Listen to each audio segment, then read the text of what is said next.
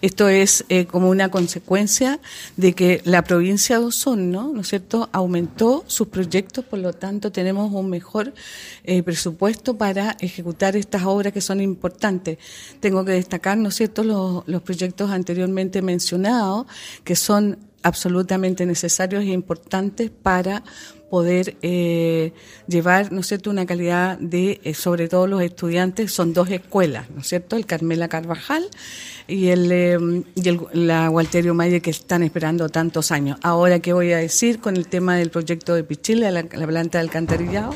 También por fin esa comunidad va a tener algo que se merecen desde hace mucho tiempo.